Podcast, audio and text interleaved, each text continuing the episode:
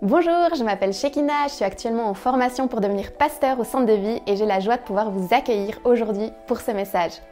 Je me réjouis que vous puissiez vivement l'écouter, attentivement et surtout que vous puissiez recevoir de la part de Dieu une parole spécialement pour vous. Alors n'hésitez pas à vous abonner pour suivre tous nos prochains messages et soyez bénis. Merci Shekina.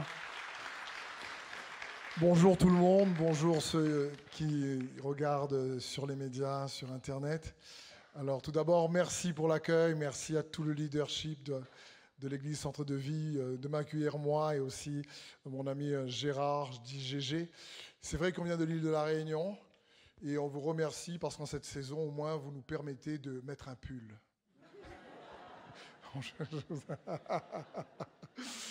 Euh, en tout cas, c'est une réelle joie, comme disait euh, Shekina. Donc, je suis marié à une magnifique et merveilleuse femme qui s'appelle Sandrine. Je suis euh, papa de trois enfants, un, grand garçon de 18 ans et un autre de 15 ans et une magnifique princesse de 12 ans. Donc, j'ai la joie vraiment de, de pouvoir euh, aussi les avoir et je les remercie s'ils regardent, puisque ça fait quelques jours que je suis, euh, on va dire, en, France et en Suisse. On va rentrer euh, demain un petit peu, reprendre un peu de chaleur.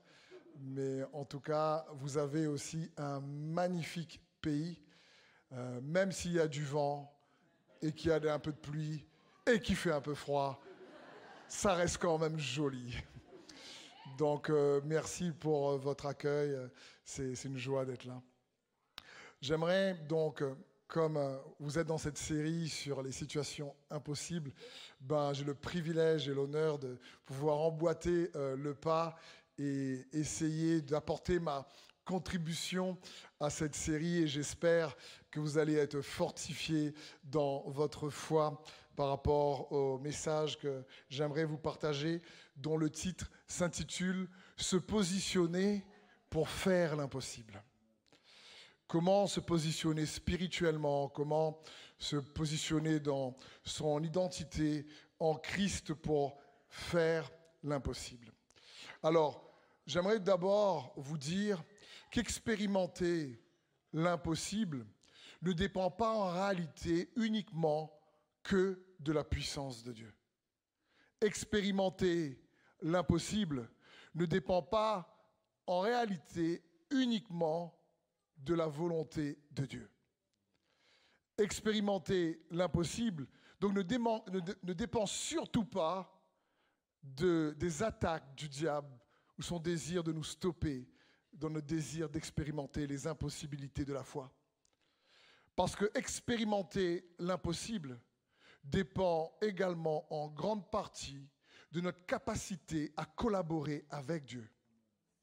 Parce que Dieu aime tout le monde. Dieu désire bénir tout le monde. Mais pas tout le monde a la même capacité dans la, manière de collaborer avec Dieu. Il en est de même de la qualité de ta vie, par exemple, ou de ma vie. La qualité de notre vie en Christ ne dépend pas uniquement de l'amour que Dieu a pour chacun d'entre nous. Et pourtant, Dieu vous aime, frères et sœurs. Et la qualité de notre vie ne dépend pas uniquement même de son, désir de nous bénir. Parce que la Bible dit que nous sommes bénis de toutes les bénédictions spirituelles dans les lieux célestes. Mais si ça c'est écrit, c'est pas pour que ça reste suspendu dans les lieux célestes. Et donc, il est bon de se rappeler que la qualité aussi de ta vie chrétienne, à côté de l'amour que Dieu a pour toi, à côté de son désir de te bénir, à côté même des attaques du diable, la qualité de ta vie dépend également en grande partie de la qualité de ta collaboration avec Dieu. Et ça, c'est important. Et j'espère qu'avec ce message, je vais pouvoir vous aider à mieux collaborer avec lui. Parce qu'on pourrait donner à la fois ce synonyme collaboration. La foi, c'est nous permettre de collaborer avec Dieu. Et si on parle d'impossibilité, alors on parle de foi. Parce que la Bible dit que tout est possible pour celui qui croit. Et donc, on parle de collaboration. J'aimerais te dire, la prochaine année de ta vie, les prochains mois, les deux prochaines années, les cinq prochaines années, va dépendre en réalité de la collaboration que tu as avec Dieu aujourd'hui. On a une responsabilité dans notre collaboration avec Dieu qui est capable de changer beaucoup de choses pour le futur qui arrive dans notre propre vie. Parce que Jésus désire que nous puissions expérimenter cette vie impossible, ou si tu préfères, cette vie surnaturelle qui transforme les impossibilités en possibilités. Parce qu'un chrétien, qui signifie petit oin, doit euh, expérimenter le fait que le surnaturel est naturel. Parce que la foi nous permet d'expérimenter le surnaturel de manière de plus en plus naturelle. Jésus dit, je suis sûr que vous connaissez ce verset dans Jean 10, 10, il dit, le voleur ne vient que pour dérober et détruire, mais moi je suis venu vous donner la vie et la vie en abondance.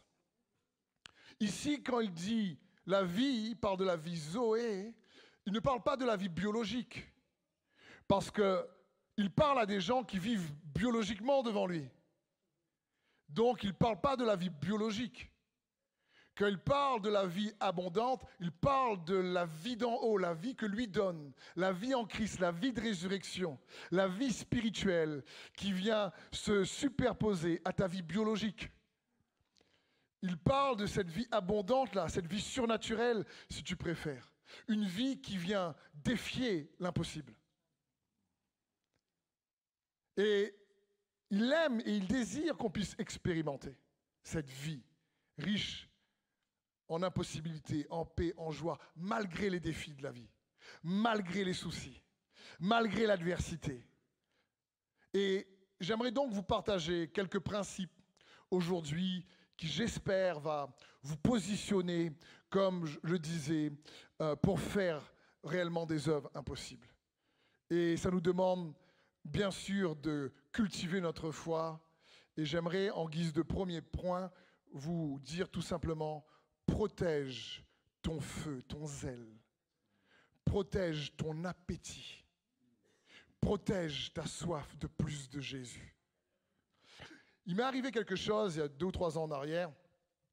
J'étais à, Roissy à l'aéroport et euh, j'étais avec euh, euh, les écouteurs sans fil et l'avion arrive. Je sors de l'avion, je mets les écouteurs dans ma poche et quand on se met au milieu de l'avion comme ça, vous savez, mais tout le monde est un peu entassé. Tout le monde veut, sortir de l'avion et on se bouscule. Et il y a euh, euh, une, femme qui me bouscule, je ne fais pas attention, on est dans l'avion et puis je continue. Puis une deuxième fois, elle me bouscule, je fais vraiment pas attention. Et on continue à avancer, puis je la vois un peu me regarder, puis courir un peu vite, je fais pas attention. Dès qu'on a fini de passer euh, les papiers au niveau de l'aéroport, je mets ma main dans ma poche, pour récupérer ma boîte où il y a mes écouteurs sans fil. Et la boîte est toujours là. Mais les écouteurs sont plus dedans. Alors là, je me fais non. Je, me fais c'est pas possible. Je, venais de mettre les, écouteurs dans la boîte et sortir de l'avion. Je me fais mais c'est pas possible. Et là, je, percute et je me dis oh purée. C'est elle qui a volé mes écouteurs avec ces deux coups là que j'ai pas senti là. Je dis, oh purée, je je me suis pas aperçu du tout qu'elle avait volé mes écouteurs. C'était trop tard quand je me suis rendu compte. Et vous savez, là j'ai compris une chose. Ça a illustré le propre ou la capacité d'un bon voleur.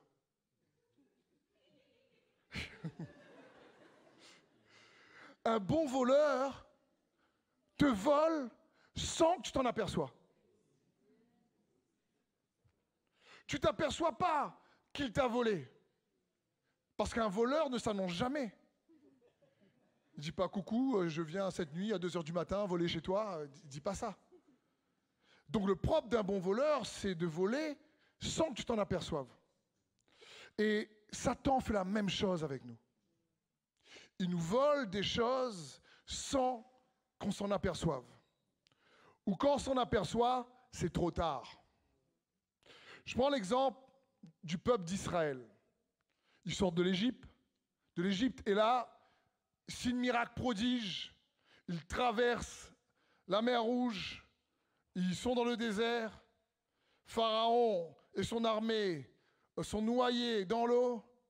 Ils ressortent libres et ils doivent se positionner pour entrer dans la terre promise et hériter des promesses que Dieu leur donne.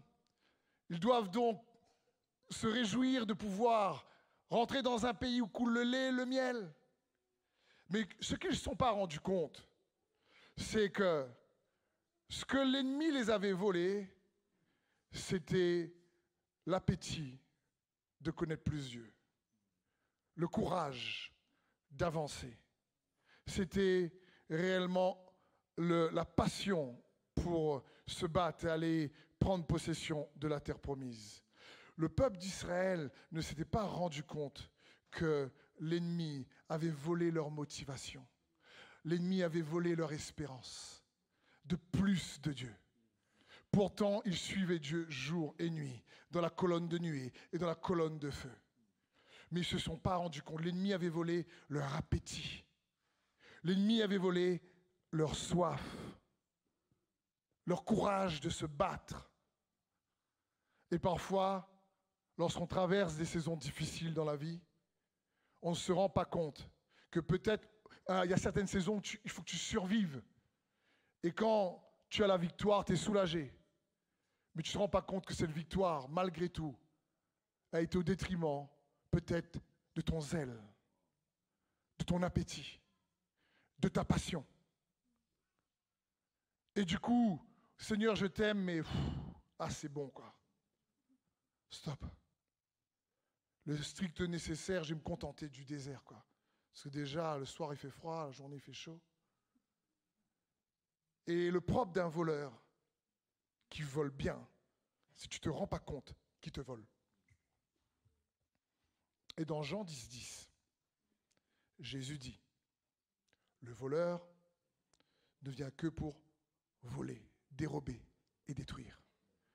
Et combien d'enfants de Dieu que nous sommes, comme mes AirPods, se font voler et pourtant ne se rendent pas compte. Quelques exemples. La déception est un voleur de passion. Un autre exemple. La culpabilité est un voleur de joie. La honte est un voleur d'assurance. La peur est un voleur de courage. L'inquiétude est un voleur de paix. La jalousie est un voleur d'unité. La condamnation est un voleur de liberté. Et je pourrais encore continuer. Et des fois, on ne s'en rend pas compte. Et on se fait voler par ces mensonges que l'ennemi essaie de nous faire croire. Parce que comprenons bien, un mensonge et une vérité n'ont pas d'effet tant qu'on n'y croit pas. Si je dis à un enfant, il y a un monstre sous ton lit, et s'il croit, c'est cuit. Il n'y en a pas, mais le fait qu'il croit au mensonge, il va extraire les effets de ce mensonge, qui est la peur, qui est l'intimidation. Donc dès qu'on croit un mensonge, on va extraire de ce mensonge les effets néfastes de ce mensonge. Le mensonge n'a uniquement que de l'efficacité si on le croit. Il en est de même de la vérité. Jésus est mort et ressuscité pour quiconque croit. Mais si personne ne le croit, ne le reçoit, cette vérité ne va pas produire en eux les effets extraordinaires de la liberté qu'on a en Jésus-Christ. Donc, pour te positionner, j'aimerais t'encourager à protéger, à préserver ton appétit. Ne laisse pas le diable venir voler ton appétit, ta soif de plus de Jésus. Parce que pour aller expérimenter l'impossible, il faut aller chercher. Il faut, saisir. Parce que la foi, c'est de croire que Dieu existe et qu'il récompense ceux qui le cherchent. Il récompense ceux qui le cherchent. Tu ne l'as pas encore trouvé, tu le cherches uniquement, il a déjà envoyé la récompense. Et c'est son cœur. Parce que, humainement parlant, c'est pareil. Lorsque quelqu'un n'a pas d'appétit dans le naturel, en général, on peut lui poser la question en lui disant, mais qu'est-ce qui ne va pas? Tu n'as pas le moral? Qu'est-ce qui est venu couper ta faim? Tu n'es pas bien? Et quand quelqu'un n'a plus d'appétit pour les choses d'en haut et Christ comme un chrétien, ça signifie peut-être qu'il a été volé, mais sans s'en rendre compte. Et donc j'espère que le Seigneur va venir vous attiser, vous embraser, et comme j'aime dire, vous empuissancer avec son feu. Parce que le Saint-Esprit, c'est le feu. Et en guise de deuxième point, pour vous positionner, nous aider les uns les autres à nous positionner, à expérimenter, à faire des choses impossibles, j'aimerais nous encourager à engager, moi j'appelle ça des forces spirituelles qui travaillent en synergie pour activer l'impossible. Il y a plusieurs forces spirituelles qui travaillent en synergie pour activer l'impossible. Je vous en donner que trois. Trois qui, j'espère, va venir vous donner envie d'aller chercher plus Jésus pour vous-même. La première force, on parle de capacité à activer l'impossible, c'est la prière. La prière. Jacques 5,16 nous dit La prière fervente du juste a une grande efficacité. La prière est extrêmement puissante. La prière régénère, la prière libère l'énergie, la prière active de l'énergie, la prière te charge d'énergie spirituelle. La prière t'édifie toi-même, notamment lorsque tu pries par l'Esprit, comme dit la parole de Dieu. Et la prière est aussi une plaidoirie, c'est-à-dire que tu apprends à argumenter ta cause pour que Dieu puisse agir puissamment, comme il est écrit dans Isaïe. Venez, plaidons, faites monter vos arguments pour votre défense. Et ça, c'est important parce que apprendre à prier de manière de plus en plus pertinente et habile va nous faire aussi gagner du temps et de l'énergie. Parce que parfois, ça nous arrive à tous dans la prière de demander à Dieu de, faire des choses que lui nous demande de faire. Et après, on ne comprend pas pourquoi ça ne marche pas. Et on demande à Dieu de faire des choses que lui nous demande de faire. Dieu dit au peuple d'Israël, allez prendre la terre promise. Et si le peuple d'Israël dit, Seigneur, envoie-nous la terre promise. Et Dieu dit, non, non, non, va prendre la terre promise. Et le peuple d'Israël dit, non, non, envoie-nous la terre promise. Et en général, on peut tous, peut-être des fois, se tromper dans notre demande. Mais la prière, mes frères et mes sœurs, c'est aussi un moyen d'aiguiser ta capacité à utiliser l'arsenal du ciel. Tout à l'heure, Pasteur Olivier parlait de la victoire et des armes qu'on a. Et la Bible dit que nous avons des armes spirituelles surpuissantes pour renverser les forteresses. Mais c'est pareil, notre capacité, ou si tu préfères, notre habilité à savoir utiliser ces armes de manière à propos en fonction des, situations adverses, c'est aussi important. On n'enfonce pas un clou avec un tournevis, mais avec marteau. Et chaque arme de Dieu, chaque arsenal à notre disposition a des cibles particulières. Et s'exercer à la prière nous apprend à les pratiquer. Le nom de Jésus, le sang de Jésus, le bouclier de la foi, l'épée de l'esprit, la parole de Dieu, il est écrit que sont des armes surpuissantes et qu'il faut qu'on puisse les, les, utiliser, apprendre à mieux les utiliser et les infuser dans notre manière de prier pour gagner en efficacité. Et pas juste demander à Dieu des choses que lui nous demande. C'est pour ça qu'aussi la prière, c'est apprendre aussi quelque part à plaidoyer de manière efficace. Pour sa cause, il y a plein d'exemples dans les Écritures. Mais il y a un témoignage que j'aimerais vous partager. C'est un papa qui aimait le Seigneur de tout son cœur. il avait une fille unique, une petite fille, et cette fille tombe gravement malade. Il sert Dieu avec tout son cœur, avec sa, femme à l'église, et il prie, il jeûne, et la santé de leur fille unique euh, s'aggrave. Et il prie à chaque fois, le soir, il verse les larmes et il dit, Seigneur, ne prends pas notre fille, ne prends pas notre fille. Seigneur, ne prends pas notre fille. Et il s'est mis, il dit à sa femme, je vais mettre un temps à part pour, pour sa maladie, j'ai prié, jeûné. Et au bout de quelques heures, lorsqu'il s'est mis à part, il arrive le soir chez lui avec sa femme, il dit, écoute, son état, sa femme lui dit quand il rentre, son état s'est encore aggravé. Alors il dit, écoute, viens avec moi, on va prier. Et ils se mettent tous les deux à genoux. Et il dit à sa femme, laisse-moi prier, s'il te plaît. Voilà ce que j'ai reçu dans mon cœur. Il dit, Seigneur, on n'a pas compris. Je ne veux pas te prier en te demandant de ne pas prendre ma fille. Mais Seigneur, en réalité, je te prie en te disant, je te donne ma fille. Je m'abandonne entre tes mains. Parce que ce n'est pas toi qui veux la prendre. La mort ne vient pas de toi. La maladie ne vient pas de toi. Tu es le Dieu qui donne la vie. Alors il dit à sa femme, on s'est mal positionné dans notre prière.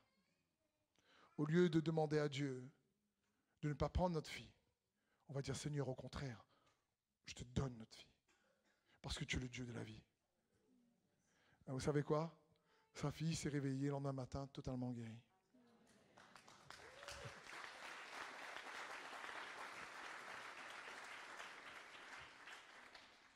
Donc comprenons bien, la force de la prière, c'est surpuissant.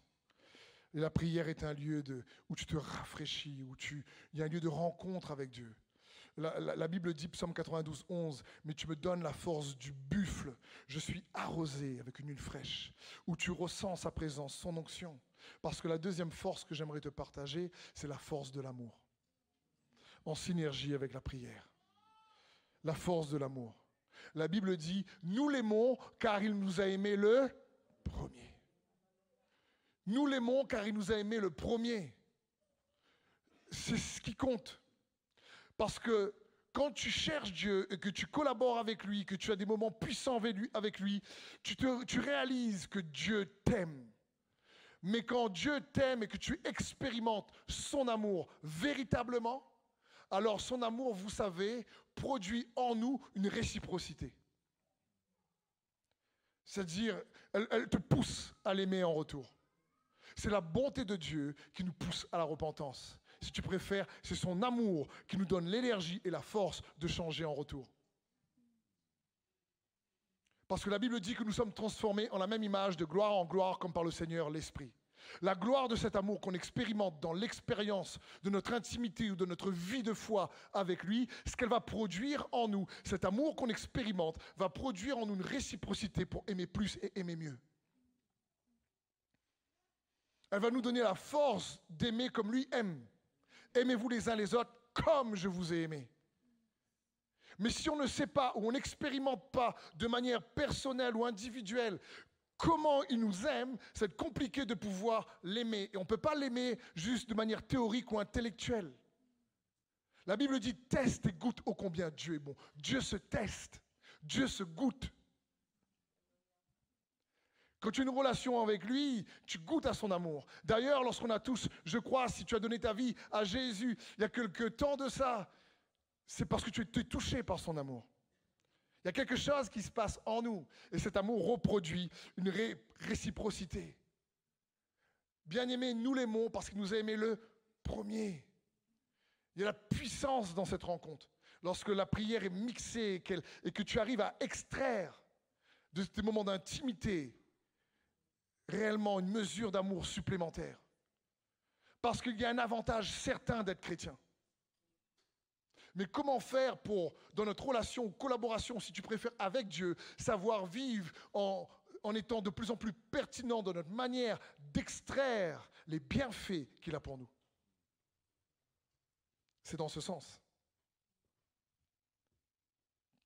que Dieu désire. Et je prie par exemple que aujourd'hui, alors vous m'écoutez, tout le monde ne reçoit pas de la même manière en général la, parole de Dieu parce que chacun a divers défis et chacun est unique. Mais je prie que tous puissent au moins extraire quelque chose qui contribue à votre foi et qui vous encourage et qui augmente votre appétit pour plus de Jésus. Parce que dans Galates 5, 6, il est écrit, en effet, en Jésus-Christ, ce qui a de l'importance, c'est ni la circoncision, ni, ni la circoncision, mais seulement la foi qui agit au travers de l'amour. C'est la foi qui agit. C'est comme si, avec la force de la prière et la force de l'amour, voilà des ingrédients qui composent aussi le carburant qui nous permet d'activer les impossibilités. Parce que l'obéissance de la foi doit toujours être active par l'amour. Parce qu'on peut obéir de plusieurs manières. Un enfant, le, papa ou la maman dit, si tu n'obéis pas, tu es puni. Il obéit par peur. On peut obéir par devoir. Ben, je suis payé pour ça. C'est mon travail. Moi, j'ai le sens moral. On peut obéir par intérêt. Oh, je vais faire ça parce que ça va me rapporter ça. Mais ce que Dieu veut, c'est la foi agissante par l'amour. C'est l'obéissance de la foi activée par l'amour qu'on reçoit de lui et qui reproduit en nous une réciprocité et qui permet d'utiliser notre propre liberté pour pouvoir la mettre au service de son amour. C'est ce que Dieu désire. La dernière force, bien sûr la force de la foi. La synergie de la prière, de l'amour et de cet amour, de cette foi agissante par l'amour, c'est important. il y aurait tellement à dire sur tous ces sujets que j'aimerais juste zoomer par rapport à la foi sur le fait que j'aimerais juste t'encourager à croire que tu as déjà tout ce qu'il faut pour expérimenter une vie impossible. La Bible dit dans Marc 11, 24, c'est pourquoi je vous dis, tout ce que vous demanderez en priant, croyez. Croyez que vous l'avez reçu. T'encourager à croire. Et au lieu de regarder à ce que tu n'as pas, de regarder à ce que tu as. Parce que Dieu est capable de faire des prouesses avec des miettes. Comme cette femme qui dit, les miettes me suffisent. Et elle a son miracle. Parce que la foi est capable de transformer des miettes en une tresse.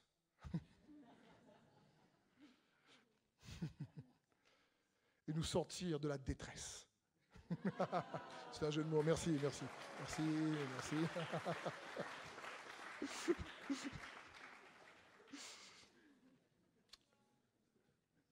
tu as ce qu'il faut, mon frère et ma soeur.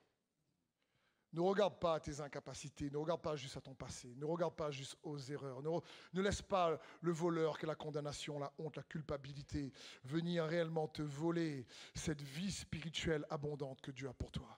Peu importe ton âge, peu importe ton genre, euh, euh, comprends bien euh, qu'on soit homme ou femme, ce que Dieu désire, c'est que tu puisses vivre cette vie qu'il a prévue pour toi. La Bible dit dans 2 Pierre 1, 3, comme sa divine puissance nous a donné tout Dis avec moi, tout. Et tout, c'est tout. J'ai beau chercher dans le grec tout ça, hein. c'est tout. Parce que j'aime dire, vous savez, la, la, parole, tu peux la prêcher en hébreu, en grec, en français, en latin, en espagnol, en anglais. Sa parole est d'abord lumière. Au commencement était la parole, la parole était avec Dieu, la parole était Dieu. En elle, il y avait la vie, et cette vie était la lumière.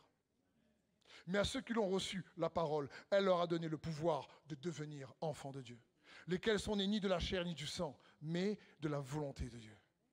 Quand sa parole que tu reçois, et ce que j'espère pour toi, devient lumière en toi, elle chasse les ténèbres.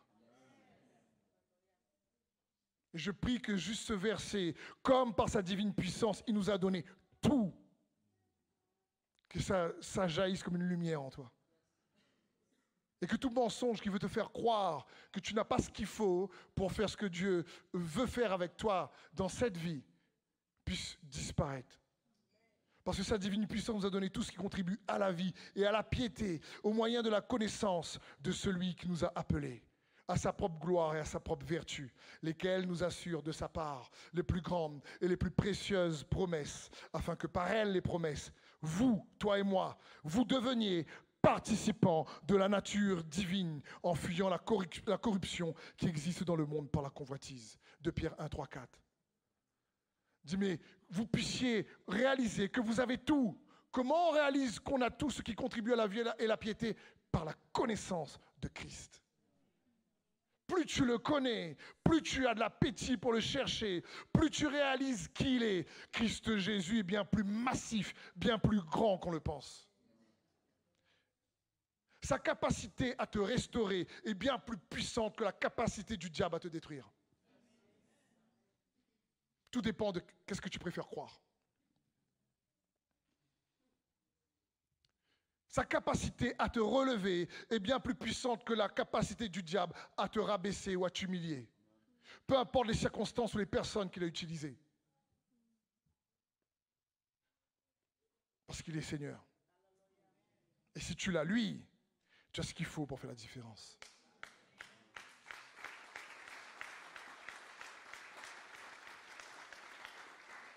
À Jésus soit toute la gloire. Est-ce que le groupe de louanges peut venir, s'il vous plaît?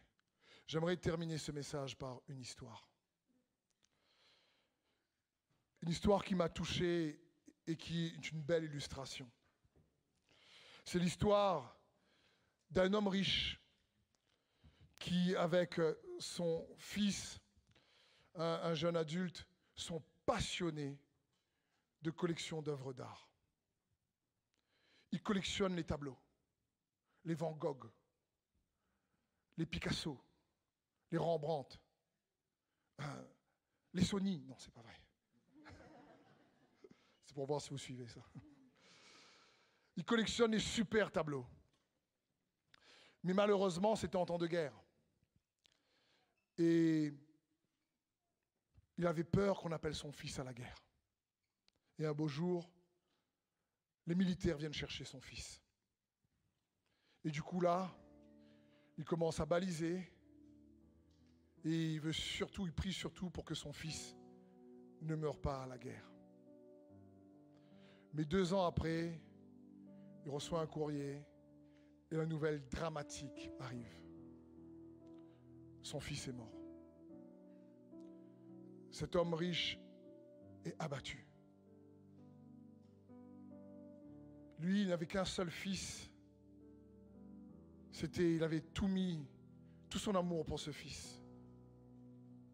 Malgré la richesse, les propriétés qu'il avait, il était désespéré. Il a sombré dans la tristesse. Quelques années après, quand la guerre est terminée, dans sa grande maison, un jeune homme sonne et demande à le voir. Ce jeune homme était le camarade de chambre, le soldat qui s'était lié d'amitié avec son fils.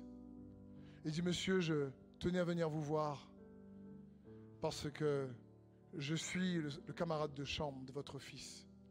Et j'aimerais vous dire que votre fils est un héros parce que si je suis en vie, c'est grâce à lui. C'est lui qui m'a sauvé. Et il me parlait de votre passion commune, euh, de ces tableaux que vous avez. Et je sais que vous n'avez pas eu l'opportunité de le revoir, mais je suis aussi un simple artiste. Et en souvenir de votre fils, je vous ai peint son portrait. Comme on échangeait dans la chambre avec le sourire et l'âme héroïque qu'il avait. Et là, le père se met à pleurer. Et le soldat lui montre le tableau. Et là, le père n'en revient pas. Il dit, mais waouh, l'expression de mon fils, sa joie, son sourire. Il dit, c'est le plus beau tableau que j'ai. Je vous remercie. Et puis le soldat part. Quelques années plus tard, l'homme riche meurt et met en vente sa collection de tableaux. Les gens du monde entier viennent. Et là, ils attendent d'acheter les Van Gogh, les Picasso, etc. Et le commissaire priseur commence avec un tableau qui les surprend. un tableau qui s'appelle le Fils. Et il montre le tableau, le Fils, et le commissaire-priseur dit, qui veut le Fils? Qui veut le Fils? Qui veut le Fils? Et les gens qui sont dans la salle on s'en fiche du Fils. Il est nul ce tableau. On veut les Van Gogh. On veut les Picasso. Passez à autre chose. Et le commissaire-priseur insiste, qui veut le Fils? Qui veut le Fils? Et les gens dans la salle commencent à s'agacer. Et à un moment donné, il y a une petite main qui lève. Et qui dit, moi je veux le Fils. C'était le soldat qui avait fait le tableau. Il dit, pour combien vous le voulez? 10 francs. C'est lui qui l'a peint.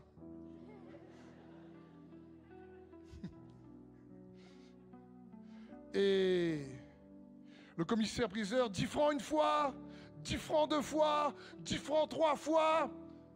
Qui veut le fils Le tableau? Est vendu à ce monsieur. Ah, et tous les autres dans la salle disent enfin, enfin, passons à autre chose. Et là, le commissaire-priseur, d'un coup de marteau, dit Les ventes sont terminées. Alors, il y en a qui sont déplacés de loin et ça les enrage. Il dit Mais pourquoi les ventes sont terminées Il dit Parce que dans le testament de l'homme qui vend ces tableaux, il était écrit que celui qui achètera le tableau du Fils aura tous les Van Gogh, tous les Picasso, tous les Rembrandt et même toutes ses propriétés.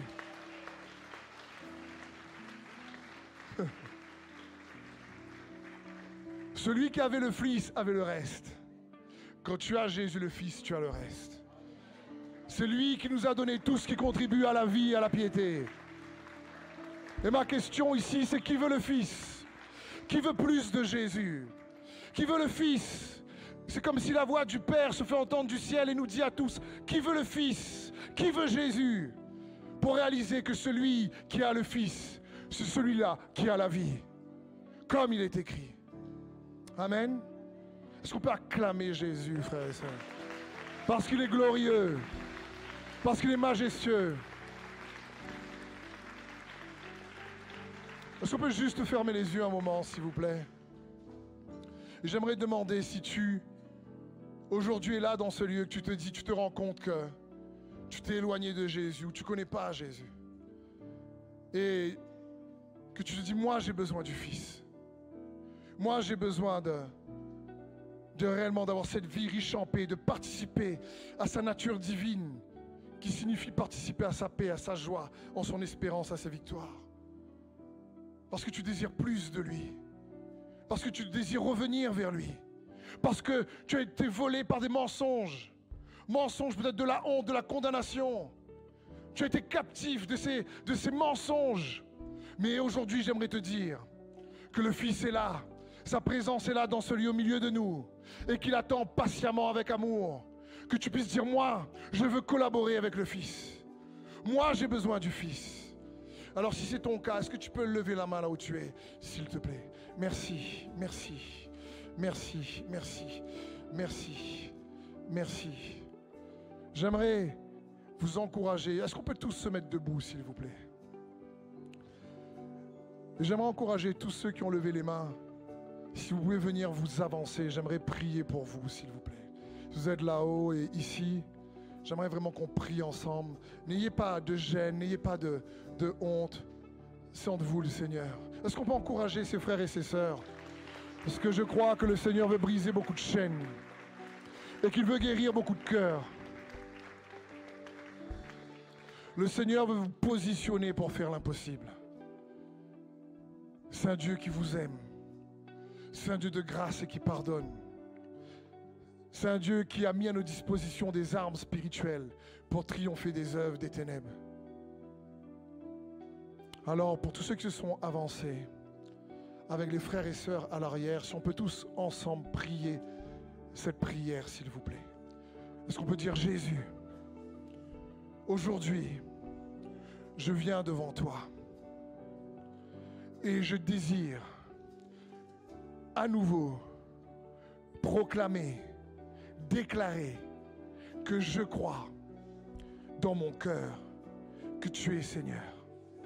Je confesse de ma bouche que tu es ressuscité des morts. Jésus, je sais que tu m'as pardonné de tous mes péchés. Jésus, je reçois ton pardon. Je reçois une plus grande mesure de grâce. Je sais que tu m'aimes. Alors Jésus, je déclare que mon nom est inscrit dans, ton livre de vie. Merci de me donner ta paix. Merci d'augmenter en moi cet amour de manière réciproque. Parce que je t'aime. Parce que tu aimé le premier. più che tu gli vuoi.